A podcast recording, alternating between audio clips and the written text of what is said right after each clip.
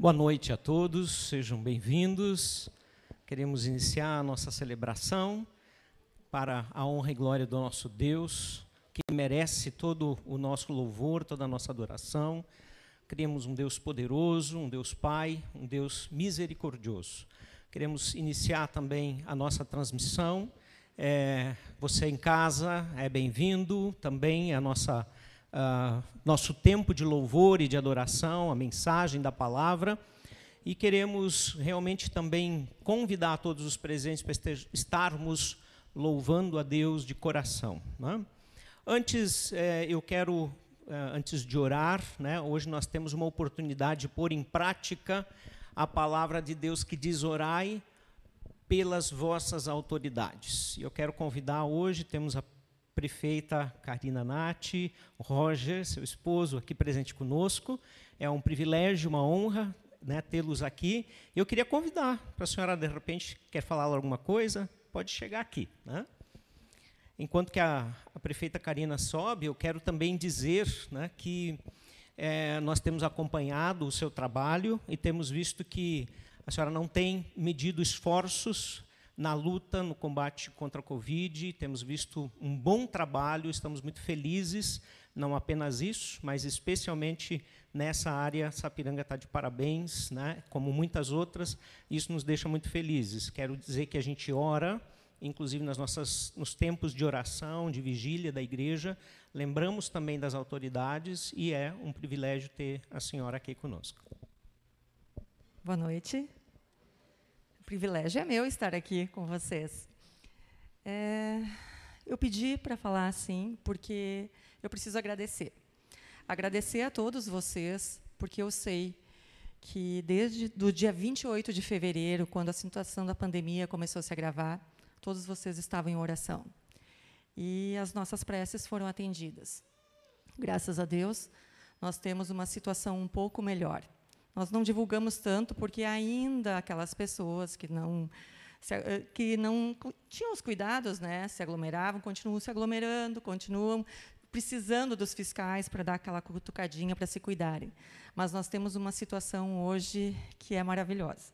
Nossa UPA não tem pacientes do Covid. Nós temos ainda na, no hospital alguns pacientes que estão em tratamento, mas resquícios anteriores. Novos pacientes da Covid, não. Por, por sequelas da Covid, sim. Então, eu acho que isso é um momento para nós agradecermos. Agradecermos por tudo que Deus tem feito em nossas vidas e por tudo que Ele tem feito em nossa cidade. Amanhã nós retornamos às aulas municipais com todos os cuidados sanitários. Nós temos um protocolo onde a gente precisa ter o distanciamento dentro da sala, e esse pr protocolo foi uh, aprovado pela promotora regional de educação. Então, todos os cuidados dentro da escola eh, foram tomados. E, se o senhor me permite, tem uma palavra que eu acho que é bem própria para tudo isso e para a nossa semana. Vou ver se eu enxergo, tá? Porque agora estou precisando um óculos por perto. É, em Atos 2, versículo 2. E de repente veio do céu um som, como de um vento veemente e impetuoso, e encheu toda a casa em que estavam assentados. E foram vistas por eles línguas repartidas, como que de fogo, as quais pousaram sobre cada um deles. E todos foram cheios do Espírito Santo e começaram a falar em outras línguas, conforme o Espírito Santo lhes concedia que falasse. E em Jerusalém estavam habitados judeus, varões religiosos de todas as nações, que então debaixo do céu, que estão debaixo do céu. E correndo aquela voz, juntou-se uma multidão e estava confusa, porque cada um os ouvia falar na sua própria língua. E todos pasmavam e se maravilhavam, dizendo uns aos outros: Pois que não são galileus todos esses homens que estão falando? Como, pois, os ouvimos, cada um de nós, própria língua, em que somos nascidos? O que eu quero dizer para vocês é que essa semana, que o Espírito Santo esteja na frente de cada um de vocês e conduza vocês ao caminho de Deus. É isso que nós precisamos em nossa vida, que Ele nos encha com o Espírito Santo. Amém?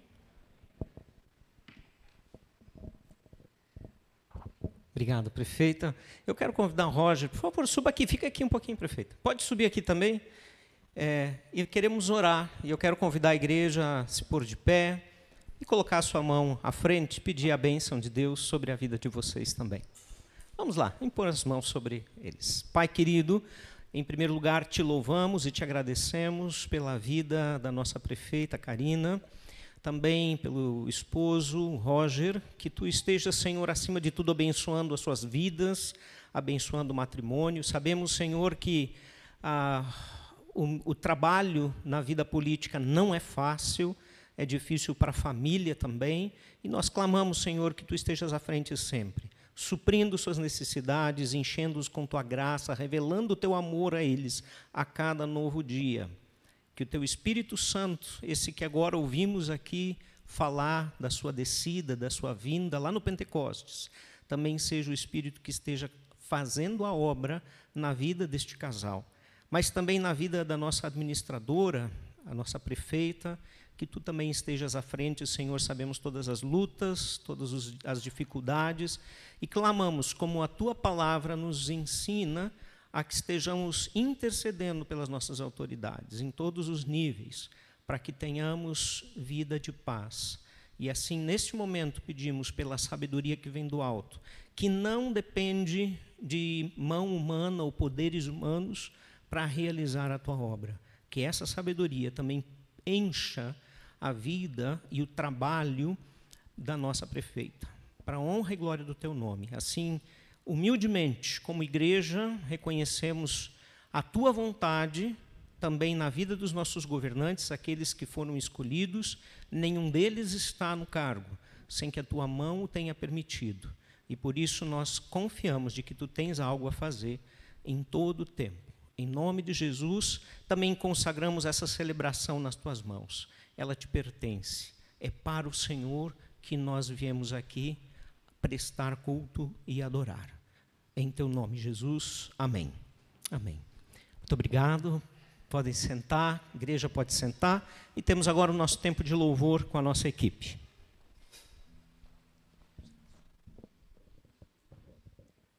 Muito bem. Ah, o Giovanni disse a igreja pode sentar e eu quero convidar a igreja a levantar para nós continuarmos louvando ao Senhor. Temos ouvido ótimas notícias estamos alegres. E essa música fala sobre os atributos do nosso Deus, que Ele é santo, poderoso, digno de toda a nossa adoração.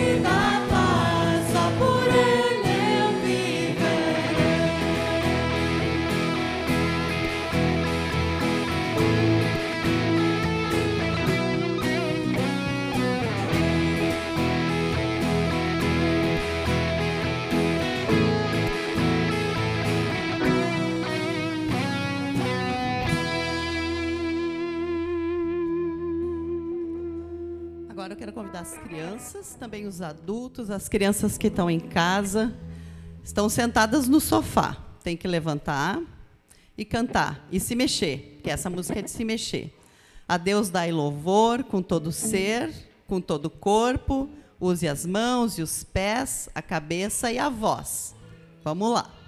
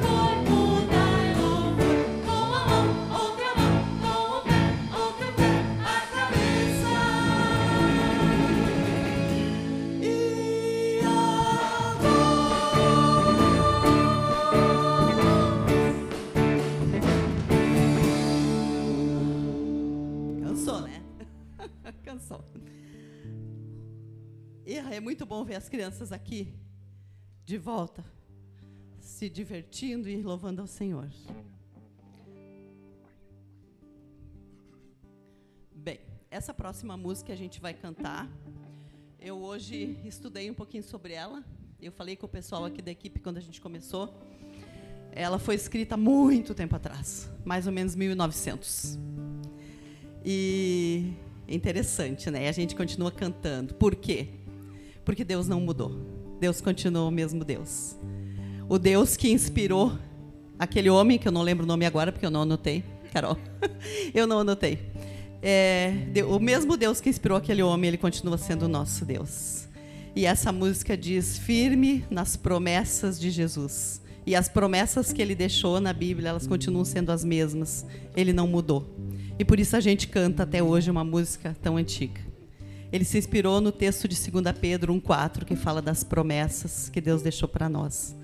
Vamos cantar esse hino que fala essa verdade. Firme nas promessas de Jesus, meu Mestre.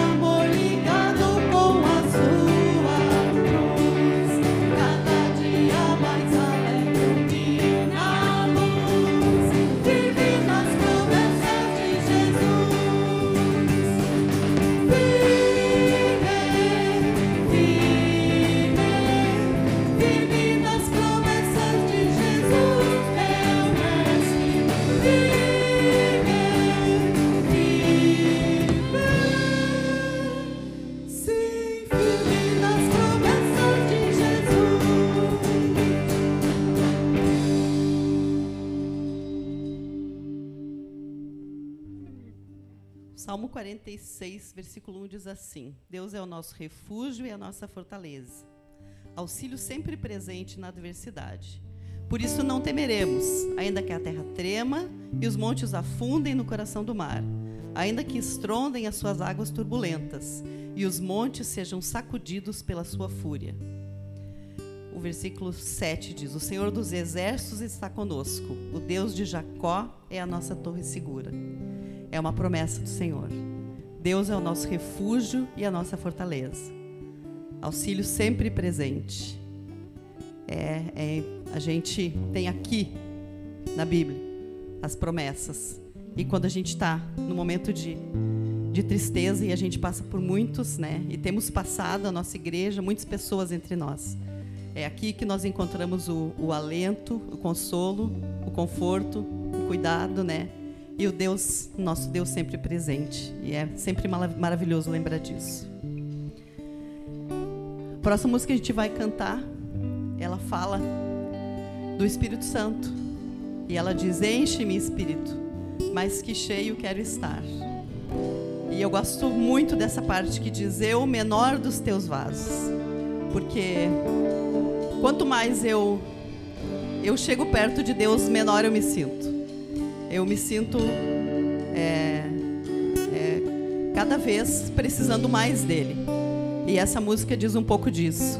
E esse Espírito Santo que fez tudo isso lá em Pentecostes, né? Como a gente, a prefeita leu no livro de Atos, ele pode fazer em nós também, né? E a música fala sobre isso. Enche-me, Espírito.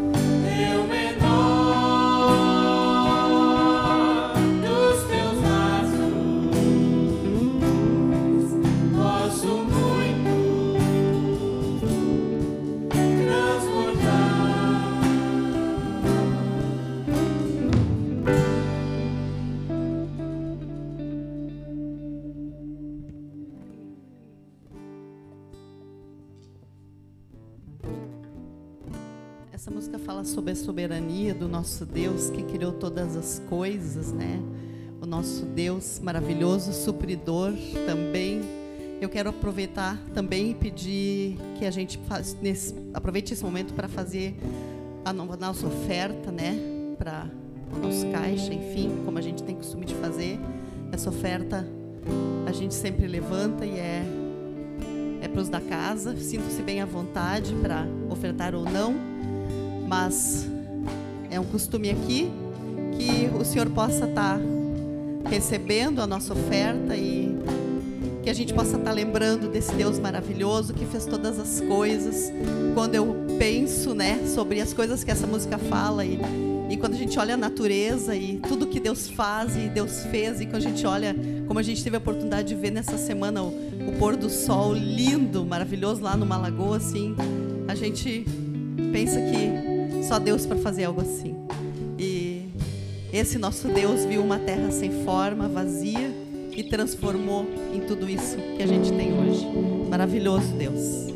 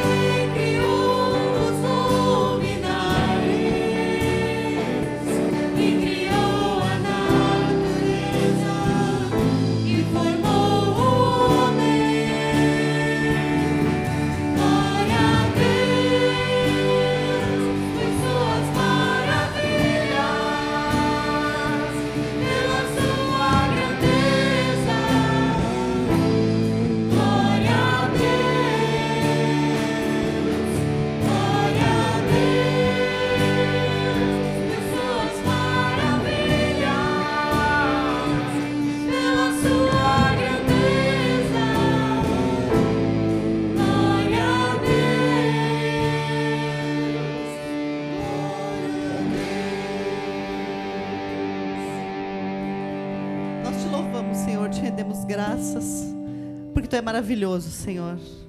O nosso Deus soberano, Criador de todas as coisas. O nosso Deus que, apesar de tão grandioso, se preocupa conosco, Senhor, conosco, Senhor tão pequenos, tão, tão é, pecadores. Mas Tu te preocupa conosco, Senhor. Obrigado. Obrigado, Senhor, também por essa oferta levantada aqui, Senhor. Obrigada porque tu tens disposto cada coração, Senhor, que esse valor possa ser usado para a tua honra e glória, Senhor, com sabedoria. Entregamos tudo para ti, Senhor. Em teu nome, Jesus. Amém. As crianças não saem ainda, tá? Só um pouquinho. Podem sentar. Temos um momento muito esperado por nós, a igreja, há muito tempo, não é? Ah, desde que Wilson, pode vindo, Wilson, já te posicionando, Wilson e a família é, foram a Taquara, fazem três anos já, né, Wilson? É, que está implantando o trabalho da Aliança Bíblica lá na cidade de Taquara. É, nós estamos aqui sem uma mão de obra mais efetiva junto com a gente, e fazem duas semanas que Deus levantou isso, a liderança, a diretoria, em oração, em trabalhos já há mais tempo. É, então, é, fez um convite, e eu quero chamar o nosso mancebo. Para quem não sabe o que é mancebo, dá uma olhada lá no dicionário. Ele ainda, acho que ainda é, vamos ver. Mas o Marcelo, para mim, é uma alegria, porque, cara, eu te vi do tamanho do Pedro, o irmão dele, que é meu afiliado hoje. E uh, a gente não esperava ver o Marcelo aqui à frente, trabalhando também no ministério. Uh, o Marcelo fez um ano de teologia lá no Seminário Teológico de Gramado, no programa do Live Beyond, né? É, seminário, inclusive, onde eu, o Vitor e o Peter nos formamos no bacharel, né? Só que o Vitor e o Peter agora, eu lá em 97, né?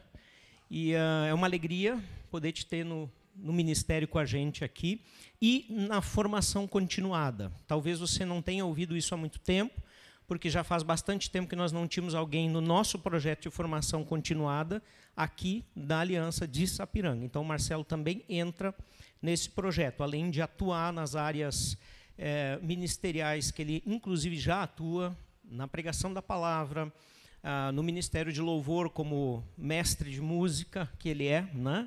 É, e também, junto aos jovens, ele vai ter a formação continuada em teologia dentro do programa local da nossa igreja. Né?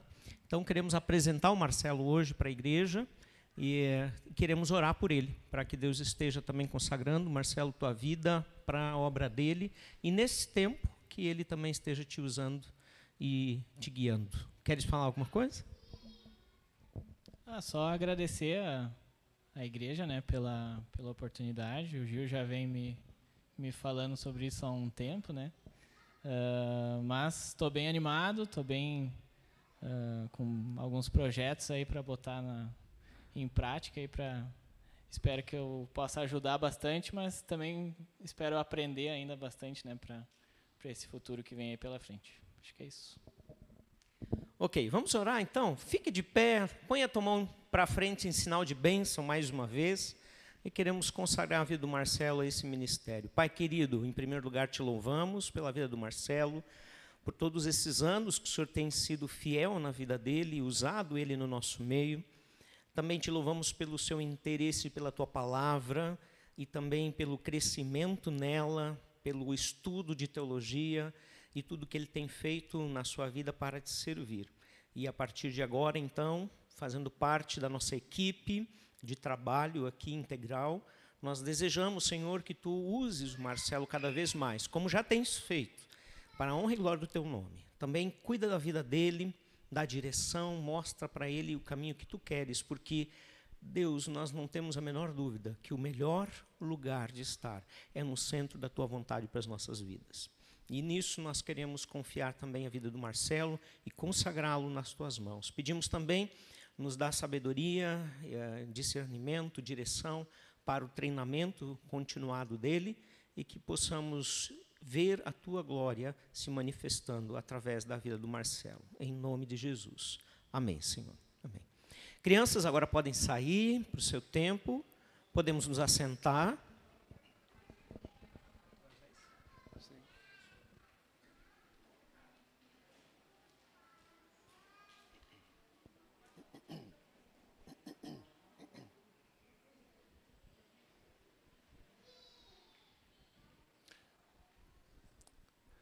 Boa noite a todos.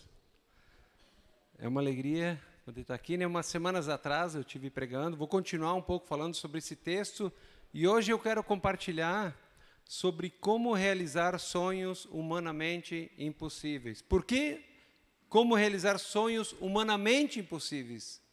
Porque muitas vezes nós levantamos barreiras e nós achamos que muitos sonhos, muitas daquelas coisas que desejamos, são impossíveis, né? aos nossos olhos, mas não aos olhos de Deus. E hoje nós vamos ver, talvez tem coisas que você tenha, esteja vendo na sua vida, situações familiares, situação financeira, situação ah, de dificuldade, seja qual for a ordem, mas você olha para aquela situação e ela parece gigantesca, não tem jeito, não tem solução, eu não tenho para onde correr. E nós vamos ver com Neemias que nós como a Joyce disse, somos pequenos, mas o nosso Deus, ele, ele pode nos ajudar, ele pode realizar aquilo que para nós parece impossível. Então, na última mensagem, eu falei sobre a oração que faz diferença. Né? Ah, Neemias, ele era copeiro do rei, braço direito do rei da Pérsia, o império dominante, uma, um cargo de alta confiança, ele provava a comida do rei, provava o vinho do rei, né, aconselhava o rei. E certa vez ele recebe a visita de Anani, um dos seus irmãos. E ele pergunta: Olha, como é que está o povo lá em Jerusalém?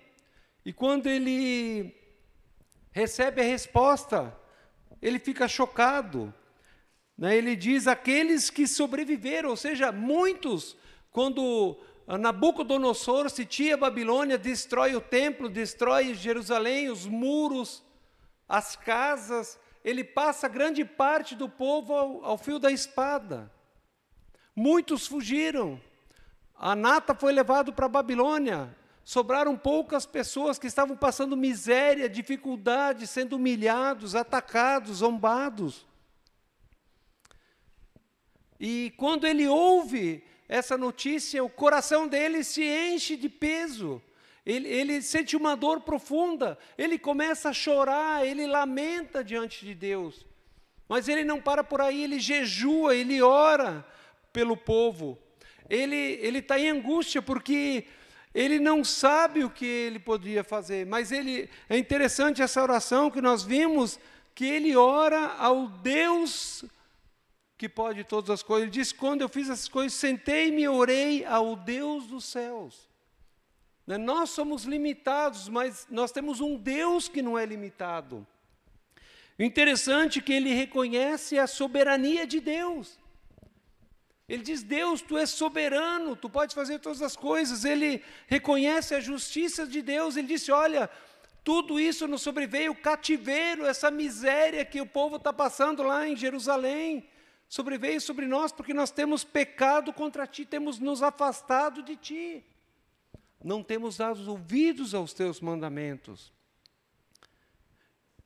Mas o Senhor, mas também ele, ele faz uma oração reconhecendo os pecados do povo. Ele diz: Nós temos pecado, temos desobedecido, temos sido rebeldes, temos vivido de acordo com a nossa conveniência e não com a tua vontade. Mas ele não fala só pelo povo, diz: eu e o teu povo, ele se inclui. E ele confessa, ele chama os pecados pelo nome. Mas mais ainda, ele ora baseado nas promessas de Deus. Ele conhecia as profecias, ele sabia que o tempo do cativeiro de 70 anos da Babilônia tinha acabado. A Pérsia domina a Babilônia, né, e Deus usa Ciro, Deus chama Ciro, um rei pagão, de servo dele. Deus toca o coração de Ciro. Ciro começa a se voltar para Deus. E ele ora, nas promessas, dizendo: Olha, Deus, o Senhor disse que se nós pecássemos contra o Senhor, se nós nos afastássemos de Ti, nós seríamos levados para o cativeiro, a Tua mão pesaria sobre nós. Mas o Senhor também disse: se nós nos arrependêssemos de todo o coração, o Senhor ia nos trazer de volta, não importa dos cantos mais longínquos, o Senhor ia nos trazer de volta para a nossa terra, o Senhor ia nos restaurar.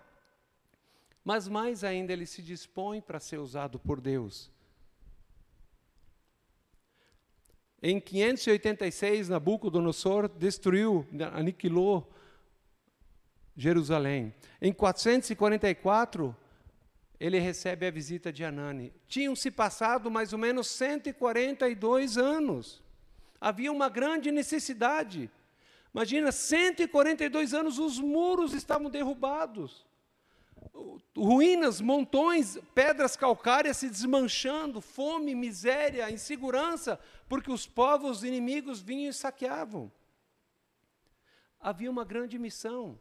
E Neemias, ele ele percebe essa missão. E Neemias se dispõe para ser usado por Deus. Quantas vezes nós perguntamos né, para as pessoas, mas não, que, não nos dispomos. Mas é interessante que a obra impossível, impossível para o homem, mas possível para Deus, ela foi realizada em 52 dias. Vocês imaginam, os muros estavam derrubados há 142 dias. Será que ninguém, desculpe, 142 anos, será que ninguém havia percebido isso? Eles estavam no meio daquela miséria, daquele caos, e parece que quando nós estamos dentro do caos, da miséria, nós não enxergamos muito bem. Nós precisamos que alguém nos ajude. Mas quais são os princípios que nós podemos aprender com Neemias aqui para que esse milagre acontecesse? Nós queremos ver seis princípios para tornar sonhos impossíveis em realidade. Né, o primeiro princípio é da oração e planejamento. Ah, capítulo 1, versículo 4, diz que quando ouvi essas coisas, sentei-me, chorei, passei lamentando, jejuando e orando ao Deus dos céus. Interessante que Neemias, quando ele recebe a má notícia, essa informação, ele não ouve só a informação, mas ele se sente responsável. Quando Deus permite que eu e você enxerguemos uma situação, uma necessidade. Muitas vezes o fulano vai, tá, vai lá, alguém vai lá resolver. Quando nós recebemos uma informação, isso nos torna responsáveis diante de Deus. Deus quer usar a mim e a você para isso. E Neemias fez isso. Ele começa a orar, ele diz: Deus, eu preciso fazer alguma coisa. Não sei o que fazer, eu estou a 1.500 quilômetros de distância desse problema. Mas o Senhor pode, ele começa a orar aos Deus dos céus, e o Deus dos céus começa a mover as coisas para que elas aconteçam. Então Neemias ele não tinha solução. Às vezes eu e você nós estamos atordoados, né, com tantos problemas, tantas dificuldades. Nós não sabemos, Deus, eu não tenho solução, estou tonto aqui, estou apanhando, não estou enxergando nada. Estamos que nem eles, né, vendo um montão de ruínas. Mas a W. Diz que quando nós temos o desejo de buscar a Deus, isso não é o início, mas é já a resposta àquilo que Deus colocou no nosso coração. Ou seja, quando eu e você sentimos desejo de fazer alguma coisa, uma preocupação vem à mente, é porque Deus colocou isso em mim e você. E você sabe por quê? Porque Ele quer usar a mim e você para supri-la. Né? Então, veja, durante esse. Mas é interessante que Neemias ele não faz simplesmente uma oração, oração, ele ora durante Quatro meses, por quatro meses consecutivos, ele vai orando, clamando, chorando diante de Deus, mas enquanto que ele ora, ele planeja. Enquanto ele planeja, ele ora. O livro de Neemias ele está repleto de orações. Então nós precisamos orar para saber o que fazer. Quando nós sabemos o que fazer, nós precisamos orar para que Deus abençoe. E durante esse período, o projeto ele toma forma diante dele. Enquanto que ele ora, Deus vai clareando na mente dele que Deus queria usá-lo e ele começa a planejar, começa a fazer anotações e ele começa a tomar providências em relação a Deus. Ele diz: Deus, eu quero ir para suprir essa necessidade, mas também diante do rei. Porque ninguém poderia chegar diante do rei da Pérsia se apresentar com pedido sem ser chamado. E Neemias diz: Olha, eu nunca tinha estado triste diante do rei. Mas ele orou por quatro meses. Ele disse: Agora eu preciso transparecer para o rei. E naquele dia ele estava profundamente triste. O rei olhou para ele: O que, que tem contigo? Tu nunca teve triste, só pode ser problema do coração. Tristeza do coração. E Neemias disse: Ó oh, rei, ele tranquiliza que o rei viva para sempre, porque ele era copeiro do rei, né? Ele, o rei poderia pensar: está tramando contra mim. Mas ele diz: Rei, como é que eu não posso, como, uh, como, é que eu não, não estaria triste se o meu povo está em miséria, se o túmulo dos meus pais foi profanado, a cidade onde eles estão está destruída, está destruída. E aquilo sensibiliza o coração do rei, e o rei pergunta: O que, que você quer que eu faça? Enquanto que ele orava, ele planejava. Ele diz: Olha, se for do agrado do rei, se o rei me conceder graça, que o rei me envie para que eu possa ser, ah, para que eu possa ir lá reconstruir os muros e o, o túmulo dos meus antepassados e restaurar a cidade onde eles estão enterrados. Mas mais do que isso, dá-me cartas também, para que eu possa passar pelos governadores do teu império e também me dá cartas ao guarda da floresta real para que eu tenha um material. Neemias mostra que a verdadeira devoção envolve oração. Mas a verdadeira devoção, ela não envolve só oração, ela tem que levar a ação. A Tiago diz que fé e obras precisam andar juntos. Até quero fazer uma correção na pregação, há dois tempos atrás, umas duas semanas atrás, eu dei a entender que a palavra oração, que a etimologia da palavra oração significa orar mais ação. Não é isso. Ela, ela pode indicar isso, né? Mas não é a, a raiz da palavra, está certo? Mas Tiago nos diz, a palavra nos mostra e o próprio Neemias. Se Neemias simplesmente ficasse orando, orando, orando, e o povo a 1.500 quilômetros, o que, que ia acontecer? Dizia, Anani, eu vou orar por você aqui, vem cá, Anani. Ah, Deus abençoa a Anani aqui e ajuda a resolver o problema desse povo, acaba com aquele entulho, dá um jeito, não sei o que vou fazer. O que, que ia acontecer? Não ia acontecer nada. Né? Então, nós precisamos orar, mas nós precisamos planejar. Muitas vezes não vemos soluções para os nossos problemas, muitas vezes vemos necessidades na nossa família, na igreja, na cidade, e Deus quer nos usar como resposta.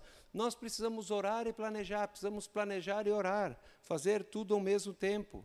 Mas o segundo princípio para termos sucesso em qualquer empreendimento é disponibilidade.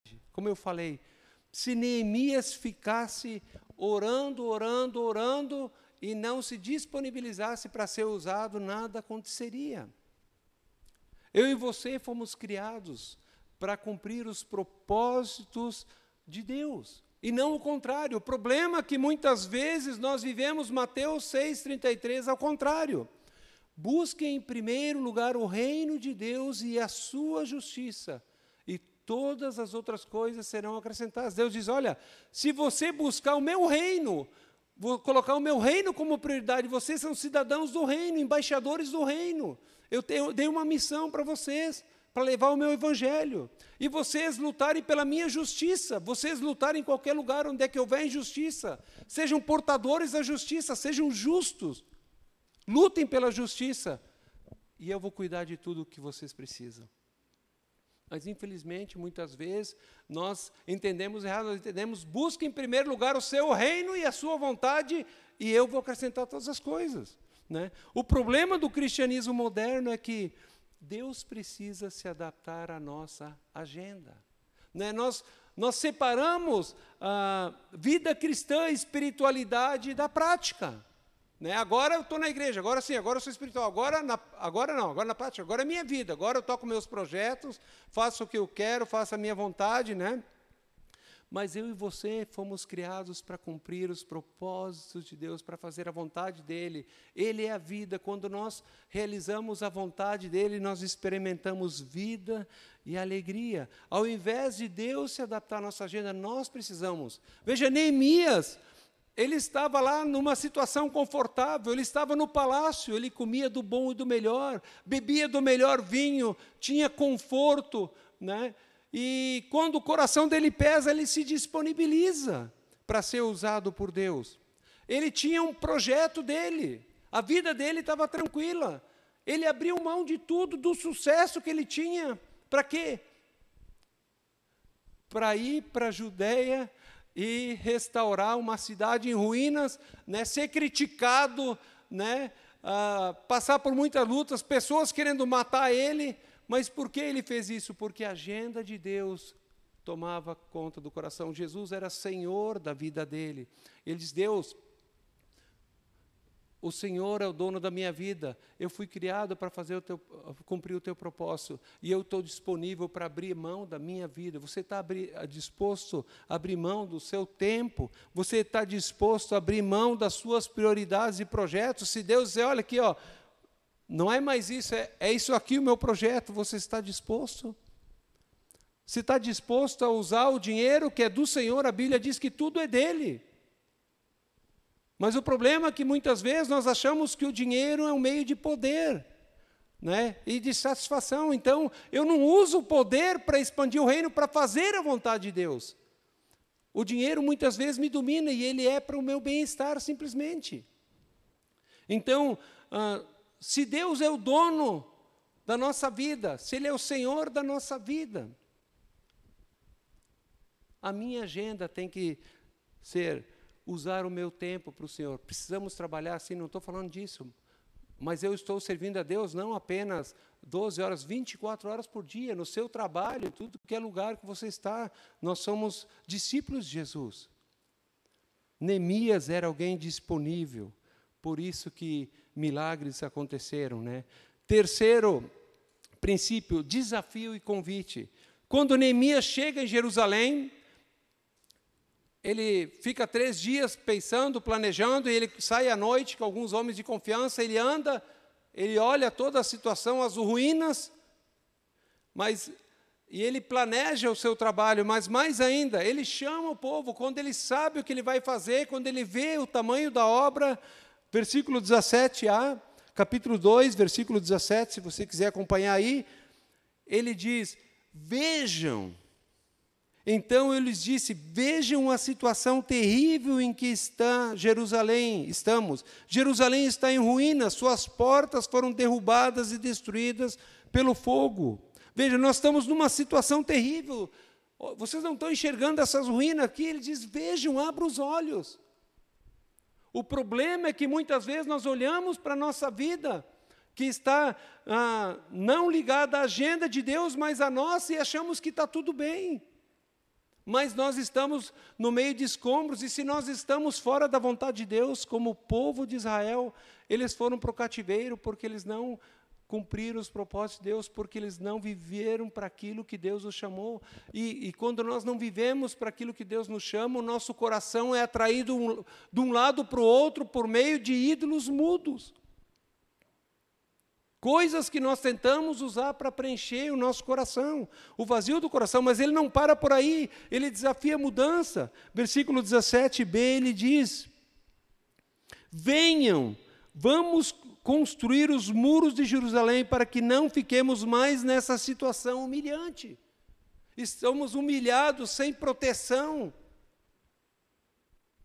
Deus não nos criou para isso. Nós precisamos restaurar os muros, muitas vezes, da nossa vida. Mas mais ainda, ele compartilha o que Deus pôs no coração dele. Versículo 18b, ele diz o seguinte: Também lhes contei como Deus tinha sido bondoso comigo e o que o rei tinha me dito. Olha, pessoal, eu orei, era impossível o rei me liberar. Mas o rei me, liber, me liberou para eu vir para cá realizar essa obra durante 12 anos. Olha o resultado. Quando ele faz o povo enxergar a realidade. Quando ele chama o povo para a obra, o versículo 18b diz o seguinte: E eles responderam: Sim, vamos começar a reconstrução, e se encheram de coragem para a realização desse bom projeto. Eles viram que a mão de Deus estava naquele projeto. Né? Então, quando nós nos disponibilizamos para fazer aquilo que Deus deseja, nós vamos sentir satisfação mas mais ainda, milagres vão acontecer. Em quarto lugar, quarto princípio, coordenação. Neemias ele viu o problema, ele pensou numa solução, ele desafiou o povo de vamos juntos, vamos mudar a nossa situação. Mas ele coordenou o trabalho também. Cada pessoa sabia exatamente onde ela deveria estar. né? a sua responsabilidade, cada pessoa sabia ah, qual era a sua função, o que, que era esperado dela. E Neemias ele potencializa os recursos. Veja, quando ele chama o povo para reconstruir, ele coloca o povo, no, no, no, no capítulo 3 se vê isso, ele coloca as pessoas para reconstruírem na frente da sua casa. Né? Se tinha um morador aqui, ele construía daqui até a divisa. E é interessante, né? quando você vai realizar uma obra na frente da sua casa, você vai fazer o pior, é isso? Não, o melhor. Né?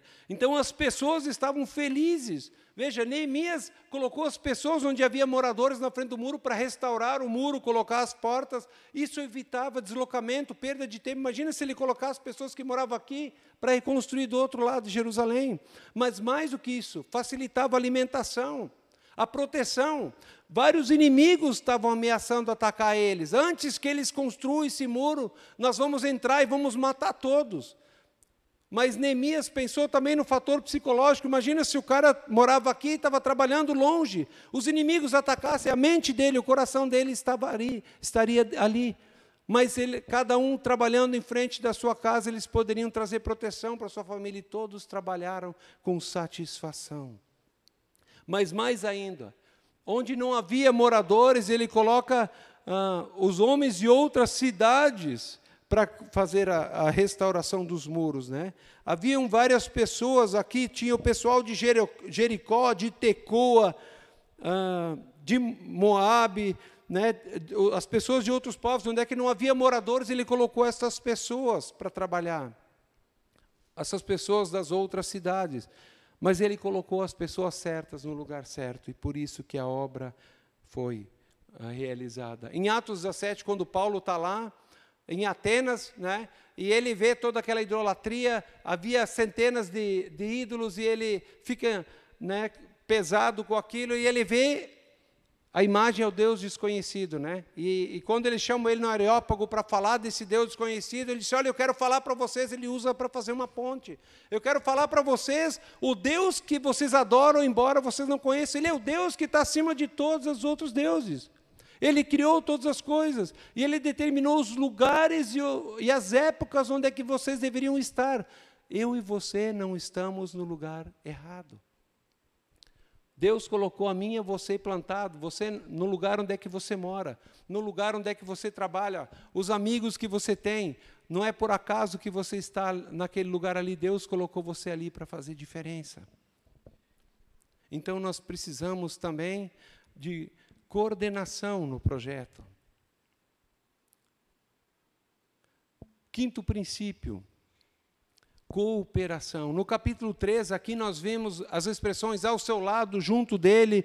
Né? No versículo 4, ali ao seu lado, Mesulão, filho de Berequias, neto de Mesesabel, fez os reparos, e ao seu lado Zadok, né? Ao seu lado, no trecho seguinte, ao seu lado. Essas palavras são comuns, eles estavam trabalhando lado a lado, todos pegando na obra, e foi uma coisa linda. Ontem, ah, nós fizemos a mudança de casa lá, né? E, nossa, conhecemos, tem tantos vizinhos fantásticos, mas o pessoal da liderança chegaram lá em casa ontem, né, pegando junto. Eu vi o tamanho da obra, eu digo, meu Deus, como é que vão fazer essa mudança? E quando eu vi, foi chegando o pessoal, e o pessoal pegou de, de manhã cedinho até ao anoitecer comigo lá. E foi tão gostoso, eu agradeci a eles e disse: Puxa, como foi legal, todo mundo servindo com alegria no coração. É, então, Neemias sabia que a obra não poderia ser realizada sozinha. Eu, eu não posso realizar a obra sozinho, vocês não podem realizar a obra sozinho, mas o que me anima no livro de Neemias não é o que eu posso fazer mas o que Deus pode fazer quando nós nos colocamos nas Suas mãos e quando nós trabalhamos lado a lado, quando cada um faz a sua parte. Então, pessoas de lugares diferentes, de posições diferentes. No 3.1 diz o, o, o sumo sacerdote Eliasab e seus colegas sacerdotes trabalharam. Veja, o sumo sacerdote, né, que era o líder espiritual máximo que entrava uma vez por ano no, no Santo dos Santos para fazer expiação pelo povo, eles meteram a mão na massa ourives, governadores, todos, do mais nobre ao mais simples, todos trabalhando juntos. No reino de Deus não há diferença. ocupações diferentes, trabalhando lado a lado. E interessante que os homens de Tecoa, eles serviram com dedicação. Veja o versículo 5 diz do capítulo 3. O trecho seguinte foi reparado pelos homens de Tecoa, mas os nobres desta cidade não quiseram se juntar ao serviço, rejeitando a orientação dos seus supervisores. Esses caras tinham desculpa para não servir. Os líderes deles, os nobres, eles falaram: não, não, não vamos ajudar nessa obra, não queremos. Mas os homens de Tecô, eles foram lá, meteram a mão na massa. Mas sabe, eles não fizeram apenas aquilo que era esperado deles, eles fizeram muito mais. Muitas, quantas vezes usamos como desculpas para não fazer algo? Ah, eu não vou fazer por causa daquilo, daquilo outro, porque o fulano não vai, não sei o que, não. Os homens de Tecô, eles se sentiram alegres, responsáveis. Cap, versículo 27 diz: depois dele, os homens de Tecoa repararam outro trecho, desde a grande torre até o muro de Ofel. Eles terminaram a parte deles, mas eles não ficaram de braços cruzados. Não, de não, nós vamos ajudar mais, e foram lá para o outro lado. Quando cada um faz a sua parte, o milagre acontece. Capítulo 6, versículo 15 diz o seguinte: O muro ficou pronto no vigésimo quinto dia de Elu, em 52 dias. Porque todos pegaram junto, porque todos fizeram serviço com alegria para o Senhor. O que aconteceu? Os muros que estavam destruídos há 142 anos foram reconstruídos em 52 dias. É isso que acontece quando nós nos dispomos. Então, o que Deus espera não é quantidade, comparação do outro, mas Ele espera fidelidade. No versículo 12 do capítulo 13 diz o seguinte: Salum, filho de Aloés, governador da outra metade do distrito de Jerusalém, fez os reparos no trecho seguinte com a ajuda das suas filhas. Ele era governador de uma parte de Jerusalém. Ele pegou as filhas deles e reconstruiu os muros. Ele fez uma pequena parte, mas ele fez aquilo que ele tinha condições de fazer. Agora, olha, no versículo 13: A porta do vale foi reparada por Anum e pelos moradores de Zanoa. Eles reconstruíram e colocaram as portas, os ferrolhos, as trancas no lugar. Também repararam 450 metros do muro até a porta do esterco. Cada um estava trabalhando de acordo com aquilo que tinha de potencial. O que eu e você temos feito com o potencial que Deus nos deu? Deus não quer que nós nos comparemos com ninguém, mas Deus espera que a gente dê o máximo do nosso potencial. Quando servimos o Senhor com gratidão, com alegria, e por amor, não para ganhar algo, porque nós já ganhamos a salvação, nenhuma tarefa é pesada demais. A gente não olha para a tarefa, a gente não reclama. O povo trabalhava junto, eles chegaram a um estado e dizem: olha, o povo não aguenta mais, mas eles continuaram pegando junto, porque porque havia um líder que apontava para Deus e eles estavam trabalhando para Deus e nada era pesado demais. Quando trabalhamos para Deus, não nos comparamos com os outros esses homens que repararam 450, mas como o governador só reparou um pedacinho e nós 450, está louco? Não, cada um deu o máximo, né, com alegria. E quando nós fazemos para o Senhor por gratidão, nós fazemos o que precisa ser feito e além, como os homens de Tecoa, que terminaram a parte dele. Né, e não ficou pesado para ninguém, porque cada um fez sua parte, mas mais ainda, eles falaram: nós vamos ajudar vocês aqui. E não tinha um se metendo no lado, não, sai daqui que aqui é minha parte. Não, eles estavam servindo com alegria. Nós fazemos o que precisa ser feito e nós não perguntamos o que eu vou ganhar com isso. O que os homens de Mispá, de Jericó e outras cidades que foram trabalhar ganharam. Aos olhos humanos, nada. Mas aos olhos de Deus, sim, porque eles estavam fazendo para Deus. Quantas vezes, diante de uma tarefa, de algo que nos é pedido, uma necessidade que Deus mostra, nós perguntamos: o que eu vou ganhar com isso? Jesus disse: mais feliz aquele que dá do que aquele que recebe. Nós não esperamos unanimidade. Né? Na igreja lá em Itaquara, às vezes tem um reclamando, ah, mas os caras não estão pegando junto. Cara, vamos nós fazer. Né? Feliz é aquele que mete a mão no arado e está trabalhando, vamos fazer a nossa parte, deixa os outros. Sabe, Satanás às vezes quer nos desmotivar, ao invés de olhar para aqueles que estão trabalhando junto, ser gratos e vibrar com aqueles que estão trabalhando junto, nós ficamos olhando para aqueles que não estão, e daí só ficamos reclamando. Então não espere unanimidade. A obra de Deus ao longo dos séculos foi realizada por homens que se sentiram chamados por Deus. Nós não nos desanimamos também com a oposição. Ele recebeu muitas críticas. Foi atacado por dentro e por fora. Mas quando nós fazemos a obra de Deus, quando cada um realiza a sua parte, nós obtemos sucesso. Efésios 4, 15 e 6 diz: seguindo a verdade em amor, cresçamos em tudo naquele que é a cabeça, Cristo. Nele, todo o corpo unido e ajustado pelo auxílio de todas as juntas, cresce e edifica a si mesmo à medida em que cada um realiza a sua função.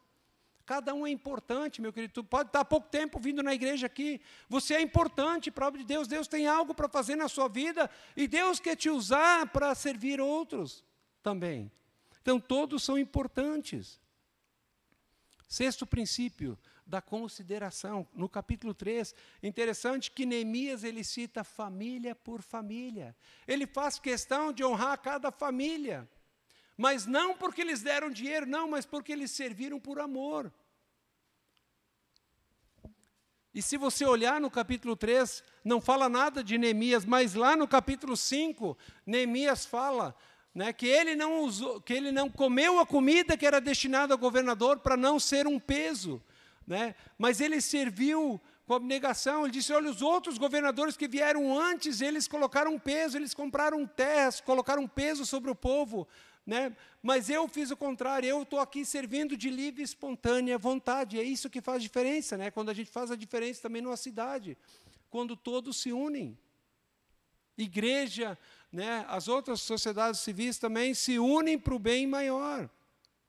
Neemias ele considerou a necessidade de todos, ele foi um líder servo.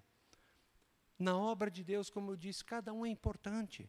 Né? Quando nós trabalhamos juntos, lado a lado, para o Senhor, todos ganham, todos se alegram e todos são beneficiados. O que importa é a fidelidade.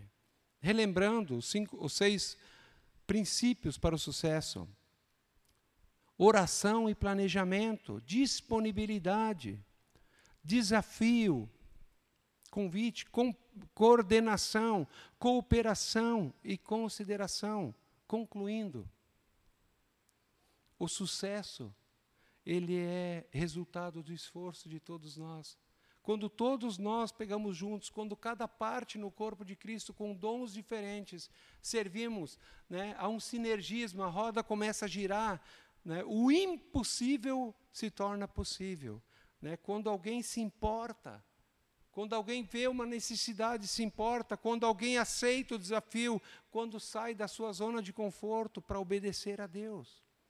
Em segundo lugar, a verdadeira devoção ou a verdadeira adoração é oferecida a Deus quando não apenas quando nós cantamos, mas quando nós trocamos a nossa agenda pela agenda de Deus.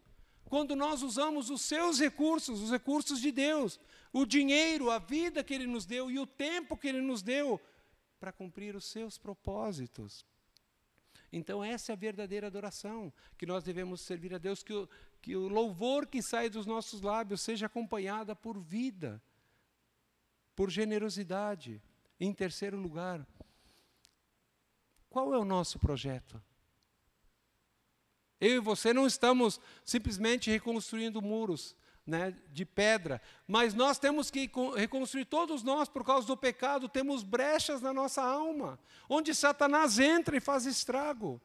Onde nós acreditamos que a verdadeira alegria consiste fora de Deus, em fazer a nossa vontade, em fazer aquilo que nós queremos. Mas a verdadeira alegria consiste em fazer a vontade de Deus. Para que Deus tem nos chamado? para reconstruir os muros, fechar as brechas na nossa alma, para que o pecado, para que Satanás não destrua as nossas famílias, para que ele não crie divisão. Então, nós precisamos uns dos outros. O corpo de Cristo ele funciona né, quando nós estamos ligados uns aos outros, como dizem Efésios, porque eu e você temos pontos cegos na nossa vida. Nós estamos andando muitas vezes por caminhos perigosos, caminhos que vão trazer sofrimento para a nossa vida, estamos andando fora da vontade de Deus.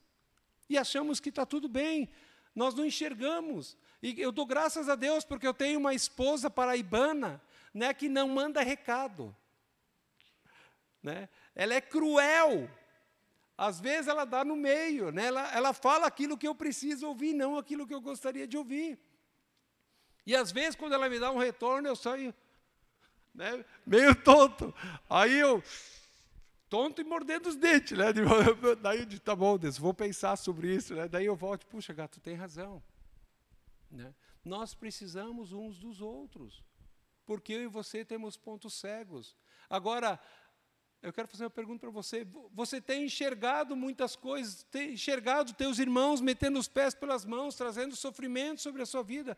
Você tem ido lá desafiar, mas tem que fazer o seguinte, né? Se você quiser chegar no teu irmão, Deus quer nos usar na vida uns dos outros para fechar as brechas, mas chega para mim de Wilson, o negócio é o seguinte, você é muito importante para mim, eu gosto muito de você. Chega assim, né? E diz, e você é muito precioso, mas tem uma coisinha, eu gostaria de te dar alguns retornos que você poderia melhorar. Graças a Deus eu tenho pessoas que façam isso comigo. Né? E eu vou dizer, puxa, meu irmão, que legal. Então, no que, que eu posso crescer? Você pode me dar o retorno? Eu, eu gostaria de ouvir, porque eu quero que Deus trabalhe na minha vida. E aquele irmão vai dar o retorno. Agora não chega pisando no pescoço, que daí você vai ter que né, se, se, né, se esquivar das pedradas e coisa. Né? Então, nós precisamos uns dos outros. Lembre que você tem pontos cegos. Nós não devemos ser orgulhosos, mas nós precisamos também ser cheios de coragem, de amor e de graça para chegar uns nos outros, né? Como Jesus chegou amando, ah, né? Falando com amor, ah, ajudando a enxergar aquilo que precisa mudar e apontando o caminho, se colocando do lado. Olha, eu sou um pecador como você, eu preciso de você. O projeto de Deus vai muito além de nós e muito além da nossa zona de conforto. A minha oração, esse livro, essa, é, essa lição de Neemias tem mexido comigo porque eu tenho visto que eu preciso crescer, que Deus quer fazer uma obra tremenda mas nós precisamos sair da nossa zona de conforto. Eu preciso, a agenda de Deus, ela precisa ser a minha agenda. Nós precisamos sair da zona de conforto e estar disposto a abrir mão da nossa agenda, dizer: Deus, eu fui salvo para ti, eu, eu pertenço a ti e eu quero te servir da maneira, onde e como o Senhor quiser. Estou aqui para uh, juntar entulho, levantar pedra. Né? Nós fomos chamados né, com a bênção de Abraão também. Deus disse para Abraão: Abraão, eu vou te abençoar grandemente. Eu quero te abençoar, Abraão. Abençoarei aqueles que te abençoarem, amaldiçoarei aqueles que te amaldiçoarem. Por meio de você eu abençoarei todos os povos da terra. Deus quer abençoar os teus vizinhos, Deus quer abençoar teus familiares, Deus quer ah, abençoar Sapiranga, Deus quer nos usar, mas que nós possamos estar com os olhos abertos. Né? Durante a pandemia, nós não sabíamos o que fazer, nós começamos a perguntar, Deus, como é que a gente pode demonstrar o teu amor aqui em Taquara? E daí alguém da sala disse, pessoal, vamos orar, vamos pensar aí. Alguém na, na sala disse, olha, eu tenho uma ideia. Nós somos uma igreja pequena, um grupo pequeno, mas ah, tem, tem os médicos, os enfermeiros, todas as pessoas que estão trabalhando no hospital de, de, de Taquara, tem pessoal que trabalha lá na, na, na tenda do Covid, nós podíamos dar um bombom para cada um com um versículo e com, com, com encorajamento. E fizemos uma carta, entregamos. Foi algo tão simples. Mas foi lindo ver nós falando que Deus se importava, que Deus estava vendo o que eles estavam fazendo, que nós estávamos orando por eles, e aquilo que eles estavam fazendo era precioso, e colocamos um versículo. E tinha um médico chorando. Não foi uma grande coisa, mas foi algo, foi um começo. E nós, nós estamos orando com uma igreja lá, dizendo, Deus, como é que nós podemos abençoar essa cidade? Então, nós, nós fomos chamados para ser igreja. Igreja significa chamados para fora. E a minha oração é que eu e você possamos nos disponibilizar para Deus. Deus tem um grande projeto, né? e Ele está chamando pessoas. Aqueles que ouvirem o chamado dele e se disponibilizarem vão ser abençoados por ser bênção na vida de outros. Amém? Vamos orar. Obrigado, Pai, porque tu és um Deus tão maravilhoso. Obrigado por esse exemplo tão lindo de Neemias, que vivia no conforto, era alguém que temia o Senhor, mas vivia no conforto, não conhecia aquelas pessoas a quem o Senhor chamou eles para ministrar. Ele, ele nasceu no cativeiro, ele nunca esteve na, lá em Jerusalém, ele estava a 1.500 quilômetros, mas o Senhor chamou ele, ele atendeu o chamado e o Senhor fez um milagre por meio da vida dele. E o Senhor chamou cada um de nós para ser um milagre, mesmo fazendo pequenas coisas, mas que vão fazer uma diferença, que juntos vamos fazer uma diferença tremenda. E eu quero pedir, Deus, que tu nos ajude, nos perdoa, Pai, porque nos perdoe porque muitas vezes temos olhado para a nossa vida e temos feito aquilo que nós queremos e não aquilo que o Senhor deseja e aquilo que o Senhor deseja é melhor. O Senhor, não, o Senhor veio para nos libertar de uma vida egoísta e se bênção na vida das outras pessoas. Fala com cada um de nós, Pai, nos mostra como podemos fazer diferença, como podemos ser bênção na vida dos outros. E eu te louvo por essa igreja, Pai, também que tem servido, que tem olhado para os necessitados, Pai. Mas eu quero pedir que tanto aqui como em Taquara, somos gratos por aquilo que podemos fazer, mas queremos ser úteis nas tuas mãos, queremos ser vasos nas tuas mãos para que as pessoas possam se voltar para ti, possam perceber que elas têm valor, que o Senhor ama elas, que o Senhor morreu para salvá-las e que nós possamos fazer diferença na vida das pessoas e nesta cidade e também em Taquara, Pai. Por favor, Pai, nos usa para a tua honra e glória em nome de Jesus. Amém. Eu quero chamar aqui à frente o Marcelinho, que vai nos dirigir na ceia.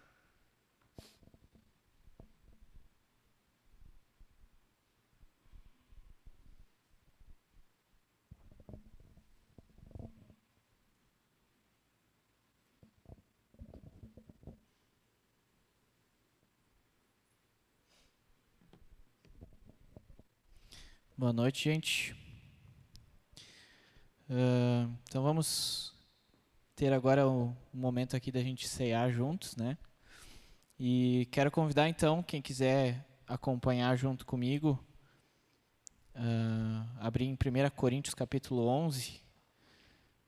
Vou trazer uma uma breve reflexão aqui sobre esse texto que fala sobre a Santa Ceia, né? 1 Coríntios capítulo 11, a partir do verso 23. Então, uh, Paulo está falando aqui a, a, primeira carta aos Coríntios, né? Uh, ele diz ali no versículo 23: Que o Senhor Jesus, na noite em que foi traído, tomou o pão e, tendo dado graças, partiu e disse: Isto é o meu corpo, que é dado em favor de vocês. Façam isso em memória de mim. Da mesma forma, depois da ceia, ele tomou o cálice e disse: Este cálice é a nova aliança no meu sangue. Façam isto sempre que o beberem em memória de mim. Porque sempre que comerem deste pão e beberem deste cálice, vocês anunciam a morte do Senhor até que ele venha.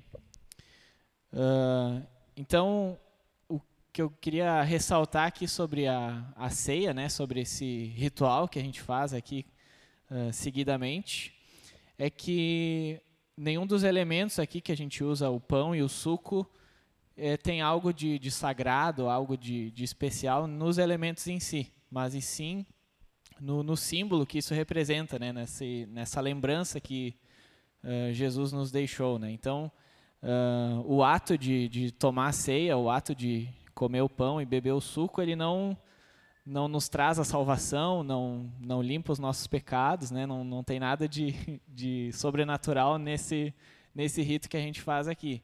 Mas sim a gente faz para lembrar aquilo sim que foi sagrado, aquilo sim que foi santo, que foi o sacrifício de Jesus por nós na cruz. Né? Então, esse ato da ceia é simplesmente para a gente relembrar, para a gente anunciar esse sacrifício, essa obra que Jesus fez, o que ele sofreu lá no nosso lugar. E seguindo aqui no, no texto, uh, no versículo. Me perdi aqui. Versículo 27, Paulo ele deixa também um, um, um alerta né, para a gente, uma, um aviso que diz: Portanto, todo aquele que comer o pão ou beber do cálice indignamente será culpado de pecar contra o corpo e o sangue do Senhor. Examine-se cada um a si mesmo, e então coma do pão e beba do cálice. Pois quem come e bebe sem discernir o corpo do Senhor, come e bebe para sua própria condenação. Então, na verdade, às vezes a gente tem até um, uma visão mais drástica do que realmente é, né? Mas o que Paulo está querendo dizer aqui é que se eu, se eu venho aqui, eu participo da ceia, da Santa Ceia, mas eu não não entendi a, a obra de Jesus, né? Não entendi o sacrifício que ele fez por mim. Não não tenho ele como Senhor da minha vida, não entreguei minha vida para ele. Eu tô é como se eu tivesse vindo aqui e, e dissesse assim, não, Jesus morreu por mim, uh, Jesus pagou o preço na cruz por mim pelos meus pecados, mas eu não eu não quero, só só estou dizendo assim, mas não isso deixo deixo para vocês aí, não não quero isso para mim. Então, na verdade, é o participar da ceia é a gente anunciar esse sacrifício, né? A gente uh, relembrar e a gente dizer para quem, quem quiser ver que não é por nada que a gente faça, não é pelo nosso merecimento que a gente pode ter acesso à vida eterna, ter acesso a um relacionamento com Deus, né? Mas sim, graças ao, ao preço que Deus, Jesus pagou por nós na cruz. Então, quero convidar a pessoa, pessoal a vir à frente aqui pegar o, o pão e o suco, para depois voltar para o seu lugar e aguardar para a gente participar juntos aí da, da ceia.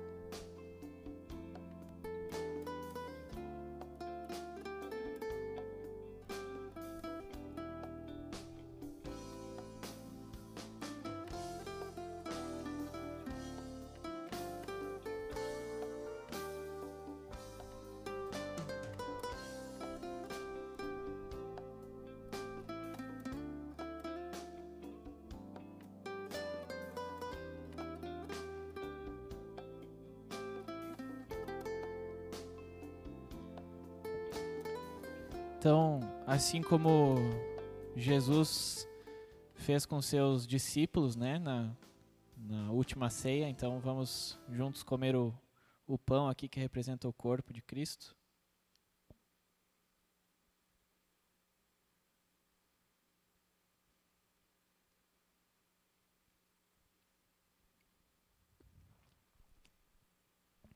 beber do, do suco que representa o sangue dele, né, que ele derramou por nós na cruz.